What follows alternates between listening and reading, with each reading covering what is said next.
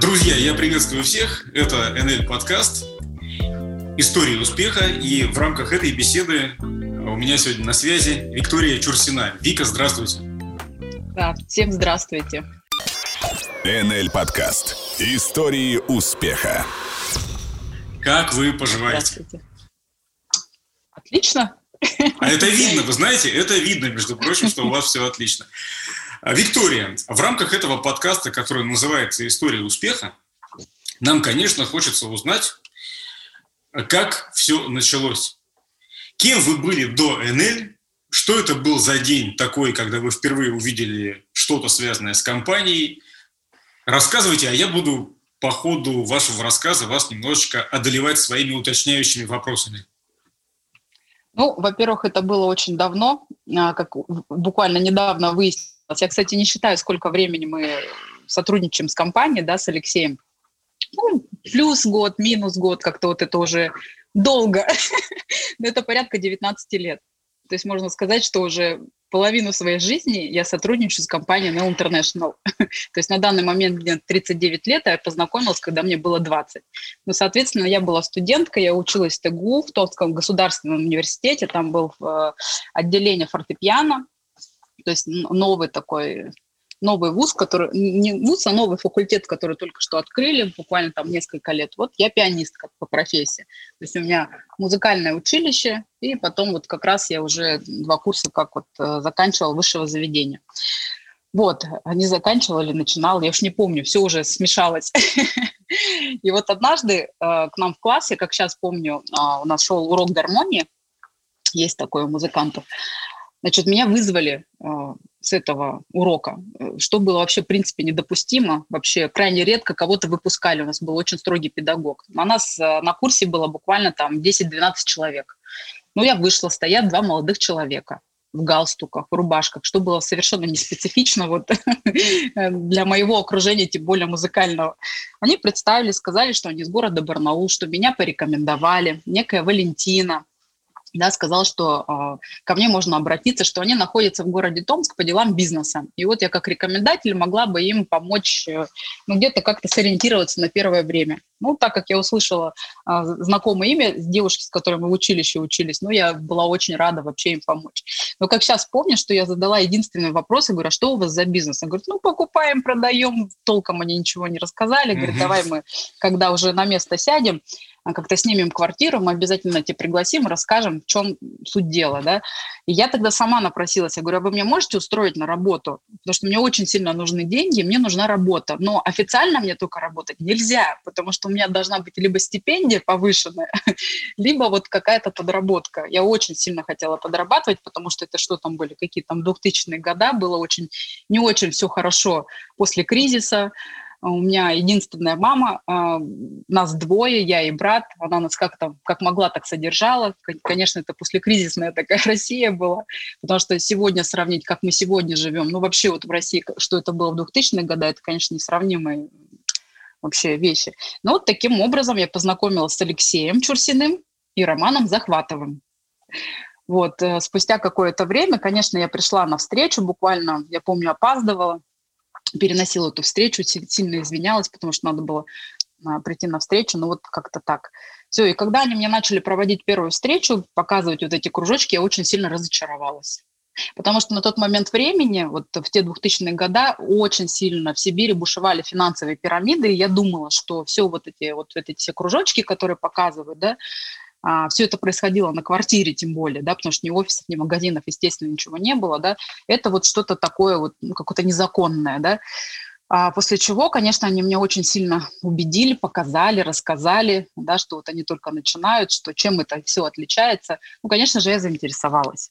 Вот это вот так вот было. Но тогда компании как таковой не было. То есть они приехали в том с двумя чемоданами продукта, и вот с этого вообще начался наш бизнес, можно так сказать. У меня возникает, Виктория, два вопроса. Один да. связанный с бизнесом, другой связанный с бизнесом не совсем. Начну с вопроса, который связан с бизнесом. И что у них было в этих чемоданах, потому что, когда вы это описываете, это все рисует в, обра- в, обра- в воображении картины из какого-то кинофильма. Два джентльмена в галстуках с чемоданом, в котором находится что? Да, но, во-первых, почему они в галстуках были? Я сейчас понимаю, да. А, тогда была такая мода, надо было обязательно носить синие рубашки и а, бордовые галстуки. Ну, это как бы такой цвет типа продаж был. Ну, вот они вот таким образом очень представительно выглядели. А когда Алексея увидела, на тот момент времени ему было 26 лет или 25, но мне показалось, что ему все 40 он такой взрослый был. А Захватову был 21 год, он мне на год старше, но я думала, что ему лет 30. То есть они вот такие очень, ну, такие как ну, очень впечатляющие джентльмены это были. Но оказалось, что они выпускники э, юридического института, но, видимо, это тоже накладывало как-то отпечаток вот на то, как они умели общаться, да, как они могли обосновать какую-то тему, да, и все остальное. То есть, и вот самое интересное, что когда они мне встречу проводили, мне казалось, вроде такие серьезные парни, но с ними до этого уже пару раз встретилась, ну, там где-то помогала им найти квартиру, где-то с кем-то сводила. То есть я видела, что они вообще не совершенно адекватные, вообще такие адекватные парни занимаются такой ерундой. То есть у меня такой когнитивный диссонанс был вот на тот момент времени, но все-таки вот личное общение с ними меня переубедило в том, что все-таки то, о чем они говорят, это не ерунда. А в чемоданах были два продукта, три, нет, четыре, вот сейчас точно. это был э, крем-мыло, такой у нас был продукт шампунь, кондиционер и автомодификатор. Это были четыре направления, по которым компания работала. Да-да, у нас был автомодификатор для двигателя и для трансмиссии, которые образовывали органометаллокерамическое покрытие на трущихся деталях, да, что улучшало и все остальное. То есть я так хорошо это знала продукт вообще, потому что надо было что-то продавать. И, кстати, модификатором очень хорошо продавали. КП Яковлева тогда это было. Вот так вот. Вот так это все начиналось. Ну, вы сейчас только что, я не знаю, заметили вы это или нет, дали совет стилиста в некотором смысле. Если не хотите накинуть себе лишних лет 15-20, не сочетайте синие рубашки с красными галстуками, иначе это сработает именно так.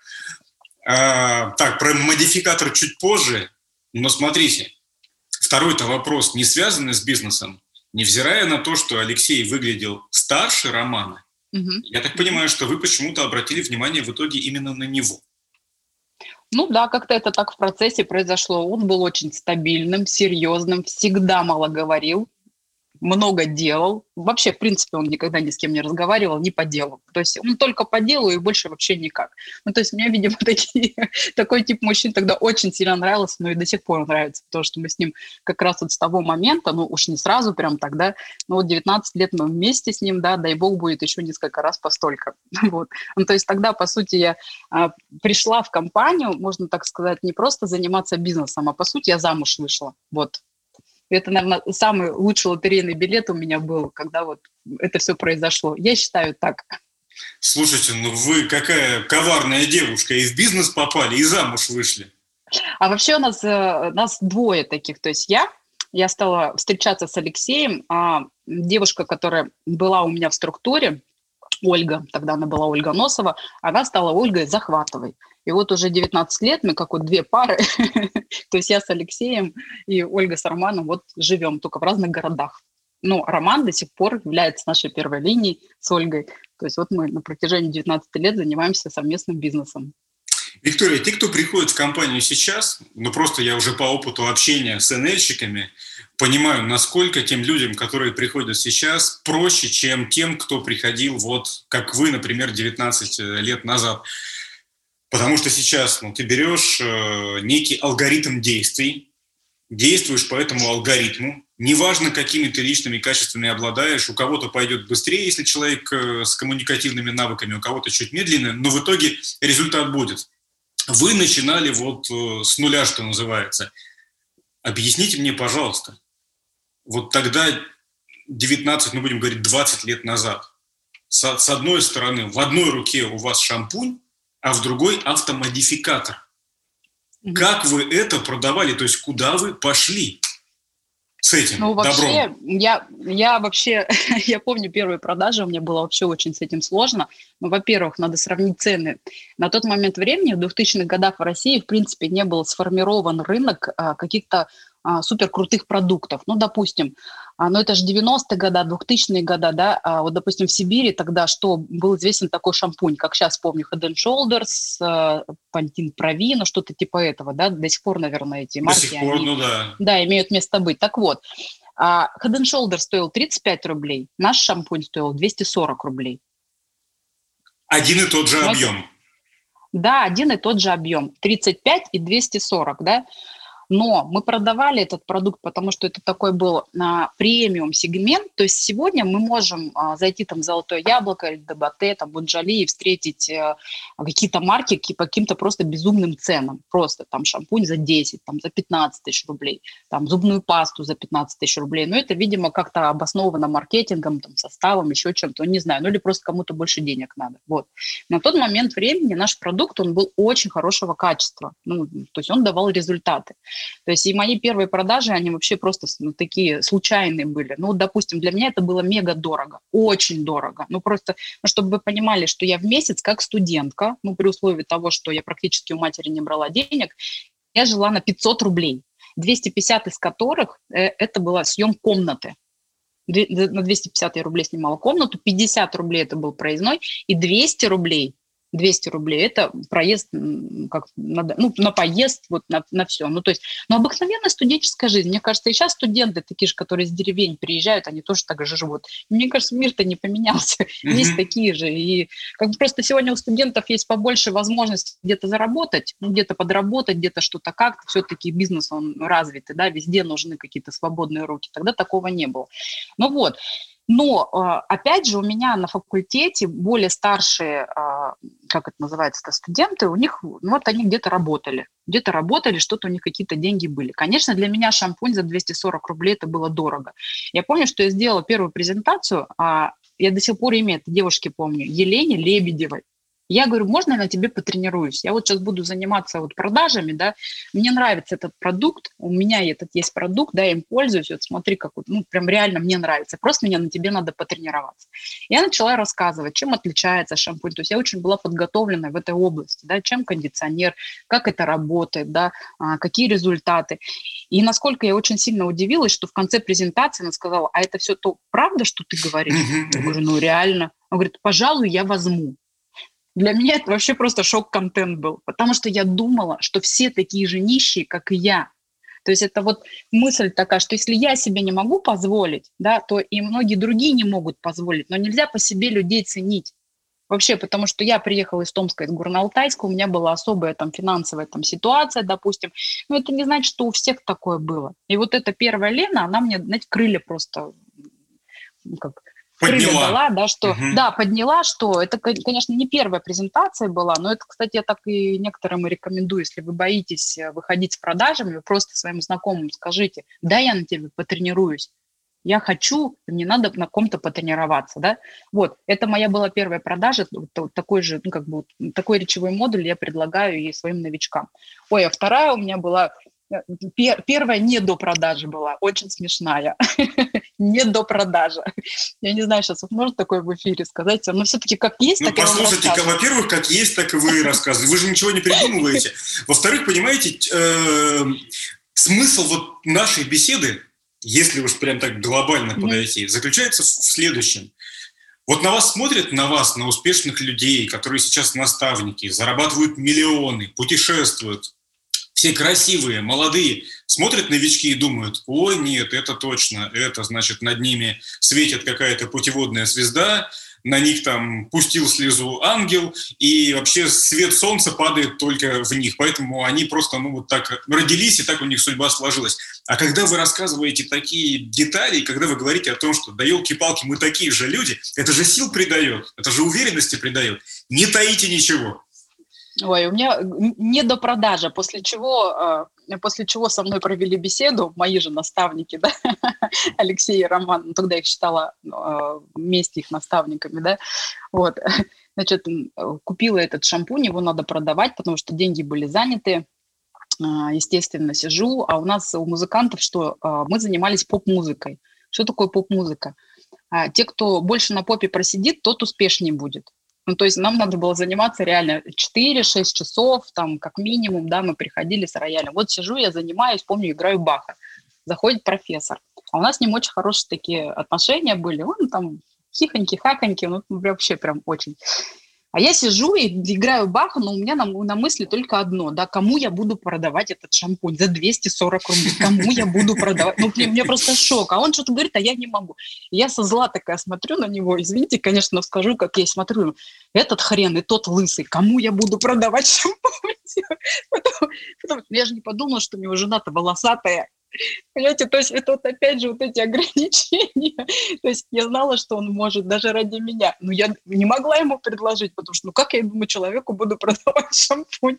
Ну то есть вот какие-то такие курьезные случаи, но вот в моей жизни вот, вот, вот такое было. Да? Это вот самые первые, они яркие, они не забываются. И когда, конечно, сейчас рассказываешь такие истории, это как байка просто звучит. А байк было очень много, ну, прям всяких разных. Да, по большому счету, то, о чем вы говорите, является одним из законов маркетинга, потому что когда э, кому-то предлагаешь, давайте мы вот этот продукт, про этот продукт расскажем студентам. А тебе вот, а, например, продукт предназначен для, ну не знаю, билеты в спортивный зал для людей пенсионного возраста, ну условно. И тебе в ответ, зачем студентам, то они же не старые, они когда еще на пенсию-то пойдут. Но, ребята, мыслите на два шага вперед. У них же есть, есть родители, а у родителей тоже есть родители, которые приходят с этим студентам, бабушкам и дедушкам, они им перескажут, и вы получите своих клиентов, конечно. Вик, ну вы сейчас... Да, рекоменда... рассказ... рекомендация – это вообще сила, сильнейшая сила, потому что вот при том, условий, в которых мы работали, да, то есть не было списка знакомых, то есть ограниченный круг общения, ну, то есть, представляете, социальных сетей не было, сотовой связи тогда не было, про пейджер я только слышала, ну, вы-то, вы-то точно знаете это. Ну, я-то точно знаю, да. Ну, да, да, да, мы, мы можем с вами поговорить и понять друг друга, да, то есть я вообще не понимаю, как раньше люди бизнесом занимались, но мы все-таки занимались. Так вот, а, в Томске я училась два года. У меня реально был ограниченный круг знакомых, ну, 10-12 человек вот этих студентов. То есть мы, додики еще были такие, мы только, кроме своего инструмента, больше, по сути, ничего и не видели, потому что очень сильно ориентированы на карьеру, да, на на сольное выступление, на все остальное, да, но это реально было сложно, вот не имея списка знакомых, э, круга какого-то своего, потому что мой родной город, откуда я родом, это Горно-Алтайск, это республика Алтай, это, не знаю, там 700 или 500, 700, наверное, километров от Томска. А работать надо было, надо было что-то делать. Поэтому из любой ситуации можно было выйти. Но рекомендация – это наше все. Потому что я знала, что если у меня этого нет, значит, есть у кого-то другого, да, кто может порекомендовать. То есть если ты как человек сам адекватен, то есть у тебя есть хорошие отношения даже там с пятью людьми, тебя обязательно выведут туда, куда тебе надо, если ты знаешь, куда ты целишься. Вот. Это справедливо, да. Одно дело, когда тебе рассказывает про что-то чужой тебе человек, а другое дело, когда тебе рассказывает близкий человек, ты ему просто, ну, априори э, доверяешь больше. Угу. Я хочу вас немножко помучить все-таки, уж простите меня, пожалуйста, с этим автомодификатором. Потому что да. вот вы сейчас, э, Вик, произнесли важную вещь. Когда вы рассказывали про шампунь, вы сами им пользовались, и вы знали, насколько это классно. То есть вы угу. поверили в продукт, и это очень важно, об этом говорят все. Когда вы сами верите в то и пользуетесь тем, о чем вы говорите, вот эта энергия э, веры от вас идет прямо абсолютно э, таким правильным потоком. Угу. Но автомодификатор, вы ведь не могли им пользоваться, как вы продавали то, что было вам не близко. Как в этом случае быть? Возможно, это поможет новичкам. Ну, во-первых, да, я за то, что, конечно, надо пользоваться продуктом, потому что у нас до, а, формируется доверие к торговой марке, и это нам, конечно, дает возможность с большим количеством людей общаться ну, как искренне, да. Ну, как сейчас я помню, по поводу автомодификатора, то есть была некая группа уже менеджеров, которая формировалась в Томске, да, и вот этот продукт, он работал на очень плохих машинах. Ну, а что в 2000-х годах, мне кажется, у нас хороших машин не было в России, правильно? То есть были старые, вот такие поддержанные, да. То есть я еще знала, чем отличается присадка и автомодификатор, вы понимаете, то есть все нюансы вот этого нашей подготовленности. Mm-hmm. Это не присадка, это именно автомодификатор. Но не буду уже даваться там в подробности. И были просто, как сейчас модно называть, а, продуктовые кейсы, да, менеджеров, которые сами для себя брали и получали вот э, эти результаты, да, там что-то экономили они, там бензин, еще что-то там было, я уж не помню, можно сослаться да, на 19-летний опыт вот этот. Да, то есть были продуктовые кейсы, которые мы продавали. Ну, то есть есть человек до, после, вот его машина – все, вот такие результаты. Эти продукты, они хорошо работали на каких-то больших, помню, рейсовых автобусах, то есть а, закупали эти продукты целые по ТП, то есть только надо было найти нужного человека, которому мы давали там какую-то часть, э, эти четыре, я помню, эти модификатора на автобус, которые проводили исследования, все, и потом они закупали вот такие партии. То есть, в принципе, можно продать все, если ты веришь производителю компании, который продвигает этот продукт да, ну, ну давайте вот так, ну, мужчина у нас, ну, продают ли они тушь? Ну, наверное, не активно, но они могут рекомендовать, просто сказав, да, что вот моя супруга пользуется, правильно? То есть, ну, естественно, мужчины зачем пользуются тушью, uh-huh. да? Но если он порекомендует, что вот моя супруга пользуется, все это и уже его рекомендация. Также я говорила, что вот мой друг, он пользуется, у него такой результат, да, он, он купил, у него вот такой результат, и поэтому рекомендую. То есть, ну, в любом случае, наша задача предложить, а задача человека купить или не купить, а наша задача просто показать преимущество и что человек получит в итоге использования данного продукта. Все. И так вот же, как и Алексей косметику продавал. Потом у нас появился, появилась косметика, а, женская косметика, четыре наименования, помню, на четырех маслах. И Алексей, когда проводил встречу, он просто рассказывал, как его девушка пользуется этой косметикой и какая у него бархатная кожа. Вы знаете, толпа девчонок стояла и покупала эту косметику. Когда он рассказывал про меня и какой косметикой я пользуюсь, и как ему нравится. А вот э, идет себе 2001 год, да. живет себе, живет себе в этом году э, молодая девушка Виктория, которая занимается популярной музыкой, ну, потому что, собственно, в этом она видит свое да. будущее, да? Я не знаю, там, может Поп, быть... Поп-музыкой, те, кто сидят на попе. Я классической да. занималась. Поп-музыкой. Да-да-да. Вот. Но и, очевидно, как-то видит свое будущее все-таки связанное с музыкой. Вик, вот те деньги, вот вы начали потихонечку зарабатывать. Все равно так или иначе наш разговор будет э, связан с деньгами. Давайте так я вам скажу, зарабатывать, и мы начали через года полтора.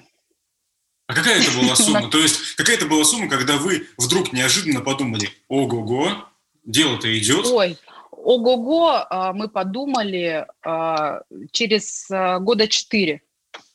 Это когда получили свои первые 10 тысяч долларов на тот момент времени. Ну, года, вот я не помню, какой-то год был, через три или четыре года. 10 тысяч долларов.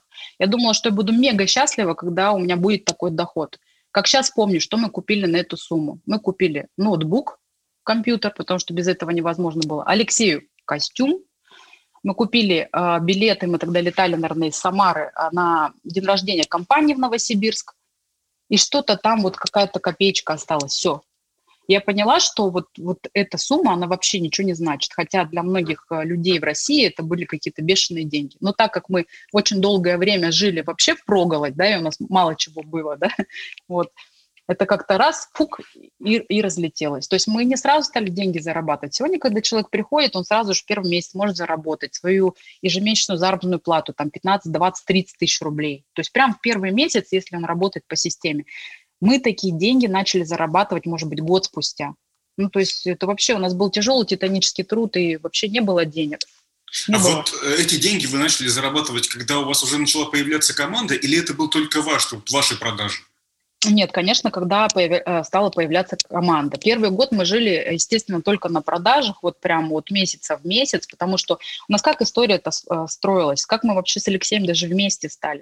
То есть какое-то время мы протусовались, можно так сказать, в Томске, а потом к нам в Томск приехал а, Роман Товстик проводить какое-то мероприятие, ну, собрал наш менеджеров, нас менеджеров всех, и говорит, знаете, вот вообще Томск – это не сетевой город, надо ехать туда, ну, где вот деньги есть, Самара, Тольятти, вот, вот, вот какие-то вот такие регионы, это потому что там сетевой бизнес хорошо развивается. И мы купили эту фишку, что надо уехать из Томска срочно, здесь мы никогда не разовьемся. Буквально за два дня приняли решение, а я на тот момент времени училась, как я напомню, да, что я была отличницей, у меня было прям все хорошо, то есть там на курсе прям а, пианисты это очень редкостная такая штука, да, то есть Все. Опять же, и, лысый профессор там был, я помню. Ну да, да нет, там вообще вот все, все, все было завязано на педагогов, все завязано на личных каких-то способностях. У меня были хорошие, отличные просто способности. Но у меня кризис в чем состоял тогда? Когда я видела своих педагогов, вы знаете, как говорится, музыканты, элита общества. Я смотрю педагогов, которые живут, ну, реально, в, даже не в общаге, даже в каких-то бараках на территории вот э, университета где-то все происходит, mm-hmm. да,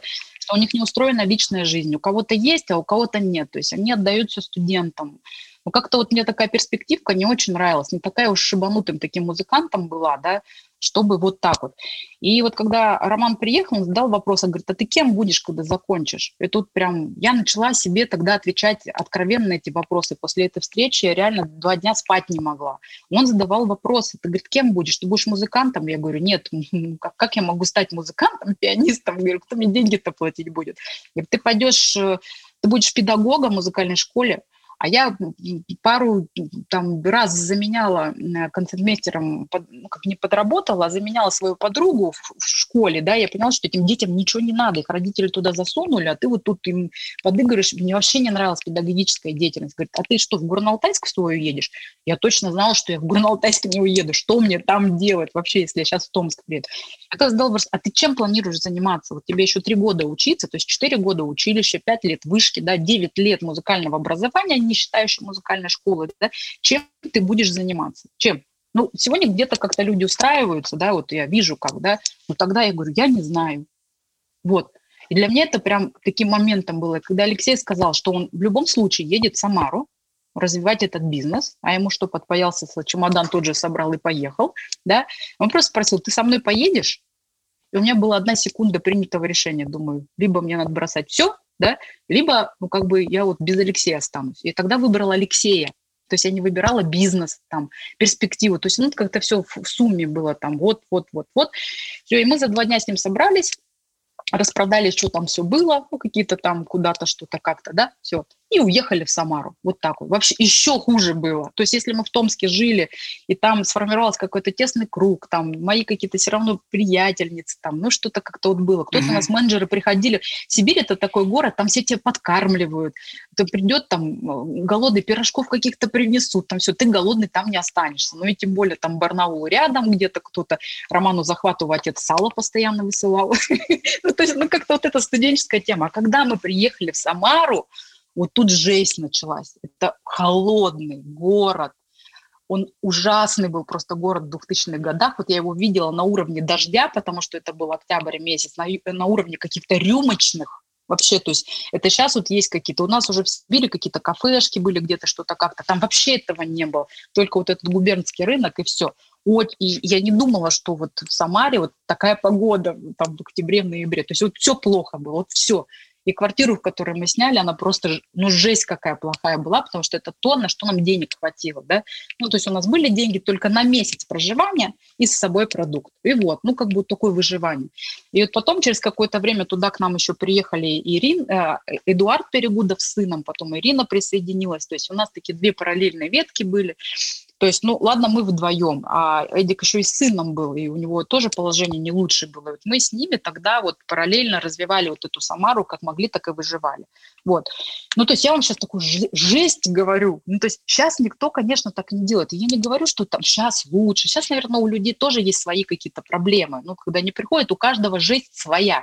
Вот недавно у нас был а, звездный марафон, и выступали менеджеры там из Узбекистана, из э, Риги, да, то есть они тоже проходят свои трудности, да, где там нет продукта, там они не могут его доставить, а люди видят, они хотят, интернет вроде открыт, а вроде и закрыт, вот эти границы всякое разное, тоже какие-то трудности преодолевают. Наши трудности были на таком уровне только потому, что мы как бы с нуля начинали, ну как с нуля, то есть у нас не было какого-то багажа, заложенного родителями, ну, то есть, ну, ну что далеко ходить? Ну, есть семьи там или дети, у которых, ну, как-то родители помогают.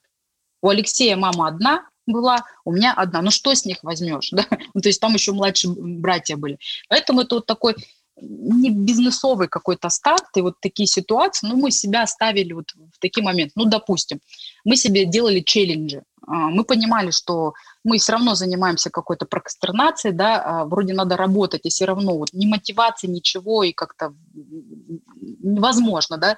Вот, мы себе поставили такую задачу. Пока мы не закроем квалификацию звезда, а мы ее год не закрывали, я так на будущее вам скажу, мы не смотрим телевизор. Мы не смотрим телевизор, мы не ходим, не смотрим фильмы. Мы себя так, ну, как бы наказывали. То есть, чтобы вся наша концентрация была на постановку целей, на, на чтобы, ну, как бы цель вот эту достигнуть. То есть мы себя вот таким образом накачивали, вот. Ну, то есть нам повезло, что мы вдвоем были друг другу. То есть я бы без Алексея, конечно же, не выжила. То есть у меня был рядом мужчина, который, ну, нам, короче, вдвоем всегда весело было. Смешно, весело. Даже если денег не было, все окей было. Все равно бы выжили. Я помню, у нас были последние-последние деньги в Самаре. И мы, знаете, что пошли сделали? Там есть такой бар, на дне называется. Там продают жигулевское пиво. Мы пошли на последние деньги, купили себе рыбы, рыбы и пиво. Сидим, пьем. Все, нету денег вообще. За что за квартиру будем платить? Не знаю, вот там неделя осталась за квартиру уже платить. Но на следующий день подписали своего первого менеджера вот с которого вообще пошло развитие Самары. ну, то есть вот иногда такое бывает, когда смотришь какие-то фильмы. Вот мне нравится фильм «В погоне за счастьем». Я думаю, что увидели там с Уилл Смитом, где он там все аппараты эти. Ой, по- рекомендую посмотреть. Мы когда его в кинотеатре смотрели, вот половина людей вставала, уходила. Ну, такой жесткий фильм на тот момент времени был. Сейчас вот еще более жестче, жестче есть ситуации, которые разыгрывают, да. Там у него маленький ребенок, он продает какие-то аппараты, аппараты не продаются, он там все плохо, вот. И мы смотрим, ну не мы такие одни, есть такие люди тоже в мире, и у нас все прорвется. То есть, ну как-то вот, вот так вот. Ну что, когда ты молодой, холостой, у тебя нет ни ребенка, ни котенка, мне кажется, легче, конечно, выживать. Когда я сейчас слышу историю, когда там из деревни мамашки, там с четырьмя детьми, да ё-моё, да, да хоть бы они все зарабатывали. ну то есть, если вот они что-то делают, потому что кто крутится, тот зарабатывает. Я считаю, что у нас сейчас вот в России, как бы там что ни говорил, все равно у нас есть поле для зарабатывания денег. Если ты что-то шевелишься, что ты что-то делаешь, ты всегда будешь деньгами. Самое главное не сидеть на жопе ровно. И вот такие гру- грубые говори, говорю слова, вы мне уж простите, да, но по-другому иногда вот не скажешь, только вот таким образом. То есть это сейчас ничего надо не делать, чтобы денег не зарабатывать. Все, и раньше так же было. Просто тогда это формировалось, весь этот дух предпринимательства, у меня такое ощущение было, что он формировался только. Но у меня были задатки. Моя мама в 90-е годы начинала заниматься торговлей, но так же, как и все, успешно прогорела в 98 году, когда на дом, а, на э, деньги, которые у нас были э, как бы сохранены на дом, она мечтала о доме. Да? Все. Ну все, да, мы помню, купили тостер, э, стиральную машинку и куртку за 990 рублей, и все. То есть вот, но все-таки вот уже вот это было, да. И что сейчас происходит, я считаю, что сейчас, ну, очень крутое время для предпринимательства, по крайней мере, не знаю, как простое там предпринимательство, да, но вот то для сетевого бизнеса и для компании сейчас NL International это прям сейчас рассвет. Работай, пожалуйста, все есть, реально, только вот надо вот как не сидеть, сейчас, да, не сидеть. Не сидеть. Сейчас, сейчас, сейчас вы, может выжить любой человек. Не выживет только, ну вот вообще уже никакой, да, вот вообще. ну, то есть и, и то, только потому, что это ему не надо. Вот. Какой там вопрос-то был, я уж не помню. Да какой уж тут вопрос? Вы сейчас окунули в такие воспоминания 98-го года. Ведь все через это прошли, когда ты просыпаешься, и действительно то, что у тебя было отложено условно на дом, хватает только на тостер. Это уже, я помню, помню, у меня мама вообще просто, она потом, ей так сложно было, то есть она с какого-то, помню, как, помню, как она первые деньги занимала, ехала на барахолку в Новосибирск, я, будучи там вообще-то мне 12 лет было, что ли, ну, вот все так работали. Я шла на рынок, занимала место в 4 утра, чтобы она приехала, вот это все разложила, и мы торговали. То есть торговали даже ну, как бы успешно. И когда я поехала учиться в музыкальное училище в 96 году, я была прям супер. У меня была шапка песцовая, дубленка, ну то есть я прям такая, потому что каждое лето я работала. Ну то есть все три дня я работала на рынке, да, где-то что-то как-то мама очень сильно старалась. Ну и, конечно, когда вот это все произошло, я помню, как она начинала, как она старалась, да, а потом все, она, после этого она устроилась просто в магазин э, продавцом, потому что это было лучшее, что можно было, хотя бы хоть какие-то деньги платили, это коммерческая была организация, хоть там какие-то деньги платили, вот, потому что все уже Хотя вот, тогда, вот сейчас я смотря, да, то есть мы сейчас обсуждаем, а как можно было поступить по-другому. Он говорит, надо было еще вкладываться, надо было открывать магазин, как вот некоторые рискнули также после 98 -го года, еще залезли где-то в какие-то там кредиты, и сегодня они неплохо живут. Ну, то есть, ну, так у всех случилось тогда. Но сейчас ну, же нету такого, сейчас нет такого. Сейчас вот самое страшное, конечно, вот этот кризис, который произошел, а, вот сложность в том, что а, люди оказались заперты дома, а, вот что дома, да, но опять же у нас, у нас есть онлайн, то, что, опять же, сиди дома и работай, да, и плюс вот этот кризис, считаю, в чем его страх? В том, что людям страшно. А когда человеку страшно физически, у него появляется страх смерти, и люди начинают в это верить, это все оцепенение. То есть это сам... Вот с этим я не знаю, как работать, да, вот как, как бороться, чтобы люди не боялись. Ну, не боялись, а страх смерти самый сильный страх, да, который вот сейчас присутствует. Дома заперты, и всех тут пугают. Ну, самые смелые все равно, что процветают, сидят дома, работают. У нас компания очень хорошо подготовилась к этому. И слава богу, что у нас NL International, потому что все мелкие-то компании не, не выживают сейчас. То есть у нас были сеть, уже была сформирована и сеть магазинов, и доставка, и уже обученные менеджеры. И нам сегодня вот эта ситуация помогла всех людей перевести на онлайн. Всех, то есть люди поняли. Вот сейчас мы с вами же тоже общаемся онлайн. Великолепно общаемся, правильно? Ну, практически там ну, на 70% есть физическое присутствие, да? Поэтому, поэтому сейчас наш бизнес актуален, что мы даем возможность работать онлайн. У нас актуальный продукт, у нас актуальное бизнес-предложение, у нас сформированная система. Да? Все, у нас ну, просто от компании мощная поддержка. Если человек попадает в эту сферу, и он чуть-чуть будет шевелить лапками, да, он будет зарабатывать деньги. То есть тут нельзя верить или не верить, тут просто работать надо, и все. Это вот как сейчас все, с кем я общался, и когда а, всплывала тема ковидная, ну, то, что люди заперты, то, что идет вторая волна и все такое, вот у кого бы я ни спросил, а это накладывает, понятно, что это накладывает свой отпечаток, но из-за этого сложностей добавляется. Вот мне ни один не сказал, что да, все говорят, да нет, можно перестроиться, потому что ты просто делаешь то же самое, но уже живя уж простите меня за эту избитую фразу, в новой реальности. И все, бизнес идет точно ну, так же. Да, полностью согласна. У нас есть три варианта развития событий всегда. Ну, даже вот а, буквально недавно, да, мы должны были поехать в Уфу вот на этой неделе. В воскресенье у нас там должно было быть мероприятие. Ну, случилось так, что события отменили. Не по нашей вине. Ну, просто закрыли, да, опять ограничили количество там в Уфе.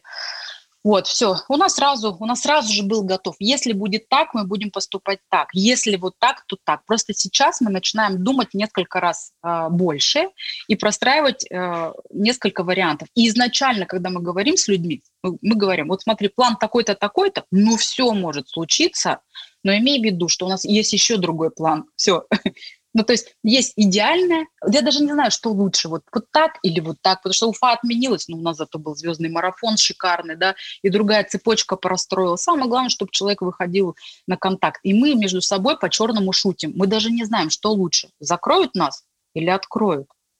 Если закроют, мы еще больше будем работать. То есть опять, ну, как у людей высвободится время. А, откроют, ну, хорошо, значит, мы будем встречаться с людьми, потому что все-таки мы не можем без этого, без общения. Но при закрытых, вот, э, при закрытых домах у людей высвободилось время, да, и они просто стали а, какие-то другие варианты рассматривать, потому что они поняли, что работа – это нестабильно, Потому что если, ну, вчера вот, допустим, там, ну, не знаю, там, человек работал в аэропорту, ну, что может случиться с аэропортом, да? Люди летали, летают и летать будут. А раз сейчас международные сообщения закрыли, все, он остается без работы. Ну, кто думал-то, что это может вот вообще? Либо, допустим, у нас большая структура артистов. Все, просто это единственный хлеб их. Ну, как, я вот не понимаю, как можно ведущим быть онлайн. Вот сейчас говорят, перестраивайтесь в онлайн. Ведите а вы знаете, перестраиваются, я вам хочу сказать. Да, перестраиваются, перестраиваются. Но из этих тысяч артистов, да, или ведущих, сколько перестроится? Единицы. Понимаете? А, ну, а здесь, могут... Вика, включается, собственно, ваш совет, который вы озвучили. А, ты просто принимай эту новую реальность, начинает двигаться, и в итоге решение придет. Здесь ваше правило НЛевское, оно по большому счету может быть спроецировано на любую сферу деятельности, если Согласна. это захотеть. Согласна, только у нас есть человек, а наставник или компания, который тебе скажет, что конкретно надо делать. Потому что очень много различных бизнес-кейсов, которые вот мы даже собираемся на звездный марафон, и раз со всех стран бизнес-кейсов мы вот это применили, мы вот это применили, мы вот это применили. То есть мы объеди... вот когда кризис, мы объединяемся все вместе, да, и начинаем выдавать самое лучшее друг другу для mm-hmm. того, чтобы выжить, для того, чтобы увеличить. Если мы берем простой какой-то бизнес, да, там же конкуренция, ну кто кому что скажет? Кто-то кликнул, кто-то ага, а кто тебе подскажет-то, ходи сюда, не ходи сюда. Понимаешь, ну, нету такого. То есть вот эта командная работа, командная работа, усиление, оно вот и имеет место быть вот в нашей системе прям очень сильно. Очень. Вот. Вик, вот вы нам какие-то вещи рассказали, которые до этого не рассказывали, я так понимаю, во всеуслышание. Хочу вам задать вопрос вот какой. А у вас, вот у такой веселой, такой жизнерадостной и э, у человека, который верит, что всегда все будет хорошо, нужно только не бояться идти вперед. У вас были моменты отчаяния, когда вы хотели бросить все? Вот прямо бросить все? Нет, ни разу такого не было. А вот если, например, кто-то из ваших учеников, как вот вы наставник, а как называются те, кто ученики? Менеджеры. Ну, менеджеры. менеджеры. Я наставник, менеджеры, да. А менеджеры. Вот если вдруг вы чувствуете, что какая-то слабина пошла у них, вот если вы чувствуете, что человек вот-вот сольется, у вас есть какой-то, не знаю, авторский подход к таким ситуациям? Как вы действуете?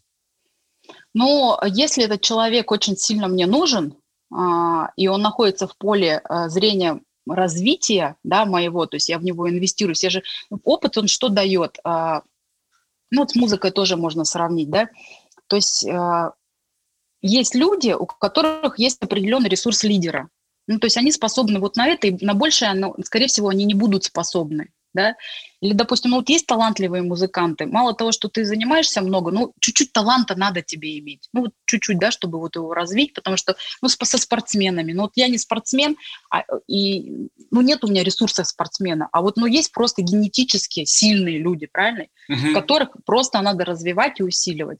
Так вот, и а, в нашем бизнесе есть просто разные люди, разные, есть, которые приходят, и у них есть талант продавца, они любят продавать, да, ну вот они на своем уровне и продают. Будут ли они строить сеть? Не факт, может быть, когда-то проснутся. Есть люди, такие тусовщики, они приходят, э, тусуются на события, ходят, и, не знаю, там, пользуются продуктом, являются адептами нашего вот э, бренда, да, амбассадорами даже где-то, и вот э, ну, в хорошем смысле, да, то есть они несут э, позитивную информацию в массы, но они не зарабатывают денег, ну, то есть они просто не занимаются бизнесом, да. Есть люди, у которых прям очень крутые ресурсы, они в процессе просто выявляются, да, вот если я на этого человека как-то обратила внимание, и мы с ним сошлись по принципам, по, по мировоззрению, да, и я знаю, вижу, что в нем есть ресурс, я его никогда не отпущу. Я могу его припустить, ну, то есть я могу не гнать лошадей, я знаю, что, ну, сколько там, не знаю, на куст рост не ори, он все равно не расцветет, он расцветет только там, весной в определенный момент времени, то есть мы не можем стимулировать, да, вот рост какой-то. Есть люди, которые, и просто для того, чтобы вот не передавливать где-то людей, какие-то люди э, в самостоятельном развитии идут, да, я знаю, что они прорастут только через полгода, через год. Я же знаю, я же надолго здесь. Просто опыт, он уже что дает, что и это пройдет, и это будет, а этот вырастет. Некоторые люди только через 10 лет раскрываются, через 10 лет. А есть, которые приходят и сразу раскрываются, да, ну и то с условием, там, в атмосферу они в определенную попали. И поэтому, если человек сдувается, значит, просто цели не такие у него уж и конкретные были относительно нашего бизнеса. Но если он выбирает другую дорогу, пожалуйста. Но я всегда, когда человек перестает активно заниматься, мы всегда открытыми двери оставляем. То есть это вот наш такой принцип с людьми поступать так, как ты хотел бы, чтобы с тобой поступали. И если человек перестает заниматься бизнесом, у нас всегда с ним очень хорошие отношения, потому что я знаю, пройдет 5 лет, пройдет 7 лет, и, возможно, опять он захочет вернуться к нашей теме. И вот уже не первый раз такое было. То есть мы открываем двери, открытыми оставляем. Вот недавно у нас была встреча с молодым человеком, но не пошло у него в нашем бизнесе. Мы ему дали отличную базу, отличную основу. Он развивается ну, в своей традиционке, так скажем, да. Все, он приехал в Казань, пригласил нас в ресторан, ну, очень приятно. И у нас очень хорошие отношения. И он все вспоминает наши стартовые школы, как мы это, как это ему помогает. И, знаете, как такой ученик, который приходит и хвастается. Ну, не хвастается, все, вот видите, я все равно вот так, он такой, молодец, молодец. Ну, потому что все равно это как наши дети такие, которых мы там где-то вырастили, да, то есть они приходят своими успехами даже на другом поприще, и мне, как наставнику, это тоже дает признание, что не просто так время прошло, все. Не всем же в нашем бизнесе вот прям зарабатывать, да, вот на 100%. Но если человек сдувается, конечно, мы находим аргументы, моменты, факты, мотивации какие-то, да, потому что иногда человек просто перестает верить, что вот-вот и у него начнет получаться. В этом моменте, конечно, наставник нужен, который поможет ему, вдохновит его. Вот ну, наставник, наверное, функция тоже в этом заключается. Ну, я так понимаю, что в некотором смысле наставник, он еще такой чуть-чуть психолог, да, он понимает, что этому нужно просто сказать, да ты что, давай, все получится, и да, волшебного да, пенделя, да, да, да, а другому да, нужно да, немножечко да. погладить по головке, сказать, ну, да ты моя хорошая, да пойдем с тобой кофейку попьем. То есть здесь нужно быть психологом. Ну, это интуитивно, вот, интуитивно uh-huh. где-то, да, приходит там все. Просто когда, если ты понимаешь, что людей миллионы, миллионы, что передавливать-то? Я говорю, сколько на куст рост не ори, он все равно не расцветет раньше, раньше своего срока. Э, это будет э, еще одна звездная фраза от вас, потому что с кем-то я беседовал, я уже не помню с кем, и что-то похожее было сказано, а фраза звучала так. Вот каким бы умным не был человек, пара людей, вот как бы они ни старались, у них все равно ребенок родится через 9 месяцев. Ну да. Вот то же самое. Вик, вы когда-нибудь думали о том, наверное, в последнее время-то нет, я так полагаю, но когда-нибудь вы думали о том, а как бы ваша жизнь сложилась, если бы вот э, в тот день, когда вы вышли с лекции, э, за пределами аудитории вас не встретили два молодых человека в синих рубашках и красных галстуках? Я думаю, что по ходу э, своего характера, да, вот я думаю, что рано или поздно я все равно бы пришла бы в сеть. Все, вот все равно бы каким-то образом, но все равно я бы столкнулась с сетью. Угу. Почему? Потому что, вот смотрите, что мне нравится? Мне нравится признание. Ну, это всем нравится, да? Признание где можно получить? Где-то на сцене можно получить, ну, в какой-то там сфере, если ты там педагог, да? Мне нравится не то чтобы деньги, то есть у меня такая задача, прям, не знаю, с юности стояла. Я не хотела, чтобы для меня деньги что-то значили. Ну, у меня нету такой какой-то суммы, я хочу зарабатывать вот столько-столько. Я хочу, чтобы у меня были всегда деньги и хватало на все по моим желаниям. И если на, ну, до, до, до сих пор такого нету, такого, что я что-то хочу, а у меня нет на это денег. Вот сейчас. То есть я, я стремлюсь к такому состоянию, чтобы деньги были всегда на то, что тебе нужно. Все, где такое можно взять? Не знаю. Мне очень нравится тема, да, что мы с Алексеем вместе в теме, да, что иногда, когда с ребенком у нас заходит разговор, я говорю, Дарин, ты понимаешь, что родители вообще всех детей в 8 ходят на работу и в 5 приходят? А мы с тобой целыми днями, то есть у нас, ну, какие там появляются, то есть я говорю, все люди работают. Мама говорит, а, а вы что, не работаете? Я говорю, а мы работаем онлайн, то есть у нас другая сфера деятельности. То есть мне нравится вот эта семья, мне нравится путешествие. Вот сейчас это, конечно, в ограниченном формате, но все равно мы успели съездить там на Алтай месяц, в Суздаль съездили, вот в Турцию тут вырвались там на немножко, да, ну где вот, где, такой, где такая халява может быть, чтобы еще и ты уехал там на месяц, на два путешествовать, а у тебя все работало. То есть если вот посмотреть, да, вот что, мне нравится встреча с интересными людьми, ну чтобы вот, вот окружение, вот это я понимаю, что окружение очень влияет на сознание, очень влияет, да, в каком ты окружении находишься. И если говорить сегодня про финансы, то в любом случае надо себя помещать в такое окружение. Ну, то есть если ты музыкант, ты должен в музыкальном окружении тусоваться, да, там появляются идеи и все остальное, да. Если ты хочешь денег, у тебя, по сути, окружение должно быть заряжено на деньги или э, окружение, которое уже и, имеет деньги. Да, потому что это определенный дух, атмосфера, разговоры, уровень вот этого понимания, да, где такую сферу найти. Ну, у большинства сегодня людей стоит, конечно же, финансовый вопрос. У всех. Сейчас, вот нам что повезло с Алексеем, да, что у нас в жизни никогда не было кредитов. Даже когда мы были очень бедные, нам никто кредиты не давал, мы их и не брали. Мы жили по такому принципу, надо больше зарабатывать, нежели экономить. И я думаю, что вот эта тема наша бескредитная, она нас очень сильно уберегла от всяких разных там проблем, которые сегодня, с которыми сегодня люди сталкиваются. То есть они идут, покупают себе удовольствие в кредит, телефоны, которые, которые не то чтобы не нужны, которые, которым они не соответствуют. Ну, по 100 тысяч телефон купить, когда у тебя зарплата 20, я вообще не понимаю. Да? Они идут, покупают машины, лишь бы понтануться. То есть если мы жили по принципу больше зарабатывать, меньше экономить, быть, а не казаться, то сегодня что мы видим? Вот этот понты, который сегодня там есть в Инстаграм, казаться, а не быть вот это вот эта вся мишура какая-то, да. И вот то, что у нас не было кредитов, да, то, что мы жили посредством, но стремились в будущее, а, то есть нас спасло от очень многих ошибок. У нас были очень крутые наставники, это Петр и Лена Чубаровы. То есть, по сути, вот по их принципу мы и строили бизнес, и все советы на начальном этапе, конечно, мы от них получали. Вот какие-то такие умные, которые нас развивали, потому что просто так нам такие мысли в голову не могли прийти не было книг, не, не было видео, не было каких-то развивающих семинаров, вообще ничего не было. И нам просто повезло, что мы попали в поле зрения людей, которые были на порядок очень там вообще выше, э, интеллектуально, эмоционально развиты. То есть мы просто к ним стремились и старались соответствовать. Поэтому мы готовы были терпеть все, что у нас было на пути, лишь бы мы были рядом с Петром и с Еленой. Потому что даже мы семью по принципу устроили. Вот у меня, допустим, а, в роду не было каких-то успешных семей. Ну, так случилось. Все тетки, все вот, ну, как попало. Там у мамы тоже, ну, вот, ну, так случилось, да. Вот, ну, вот. А, а семью-то хотелось, вот как, а где? Надо же образ какой-то взять, на кого? Как строить отношения в семье? Надо все равно либо родители повторять, что не хотелось.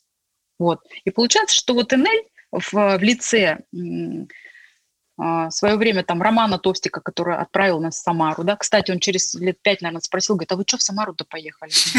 Так ты же нас отправил-то. Я?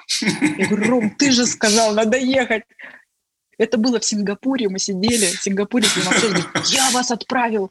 А мы всем историю расскажем. Роман увидел нас в будущее, он сказал, езжайте в Самару, и мы поехали. Знаете, вот эти легенды начинают рождаться. Вот. И в лице Петра и Елены, которые работали над нашим развитием, вот на, над нашим расхламлением нашего мозга. Вот.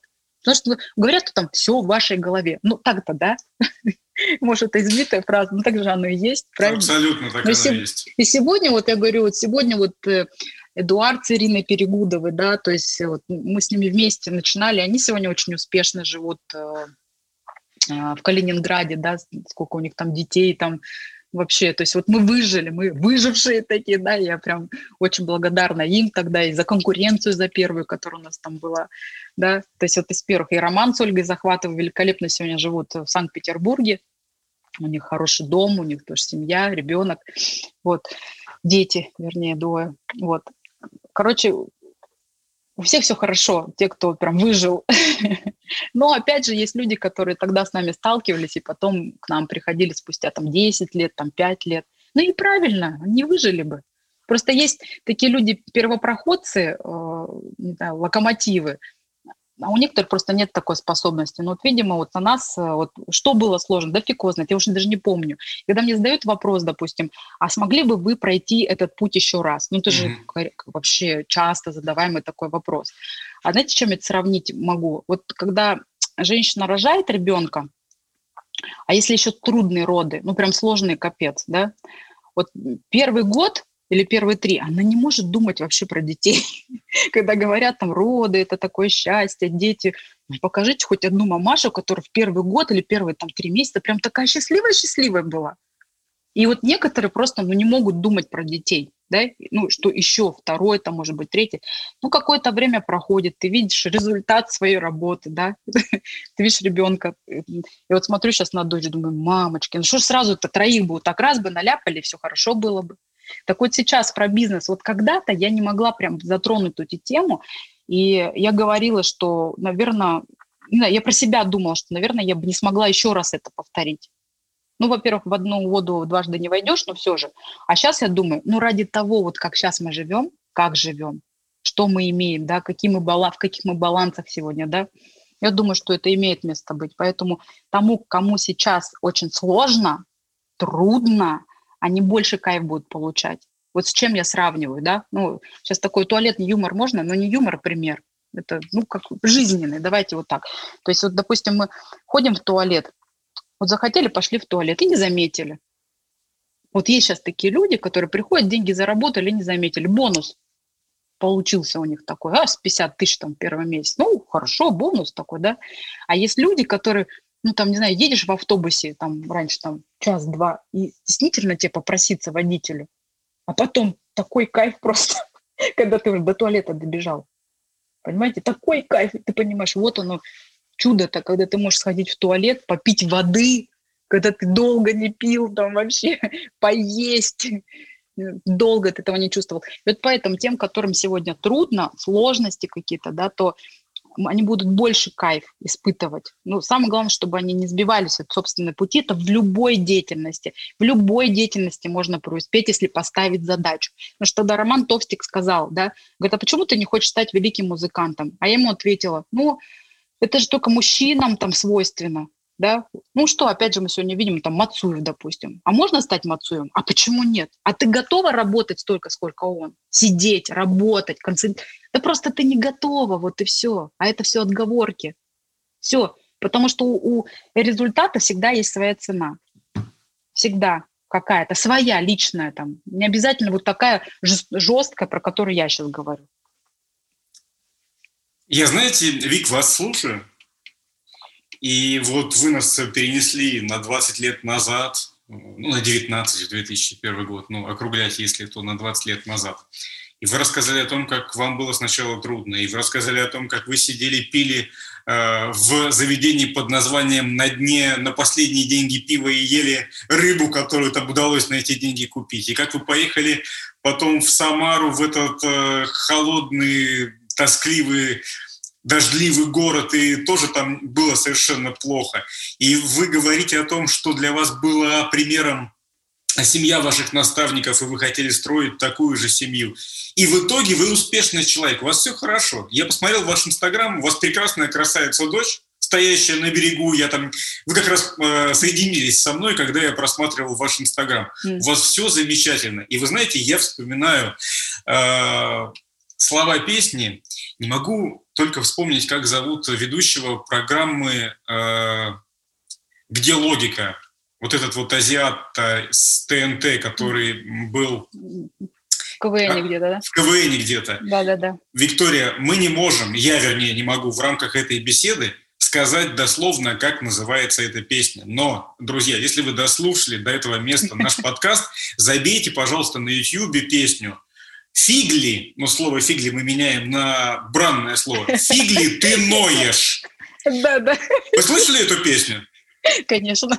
Вот это прямо оттуда. Поэтому эта песня нужно после рассказа Виктории послушать всем новичкам вот эту песню «Фигли ты новишь». И вы поймете, что сейчас просто вообще по лайту можно все сделать, а если у тебя еще есть хорошие наставники, которые в нужный момент тебя пнут, если ты будешь действовать по алгоритму, если ты будешь верить в продукт, просто, как сказала Виктория, я ее процитирую, подними пятую точку, начни шевелиться, и все получится у тебя. Вика, огромное вам спасибо за эту беседу. А, вот. Она у нас была в большей степени про прошлое, но мне кажется, что в этом ее ценность, потому что что говорить о настоящем, вас настоящую видят все успешную, такую замечательную, э, с деньгами, исполняющую все свои желания. А как оно было, как до этого до, дошли вы, до жизни такой хорошей. Вот за то, что вы нам рассказали, большое спасибо. Э, Вик, что вы можете пожелать тем, кто только-только приходит сюда?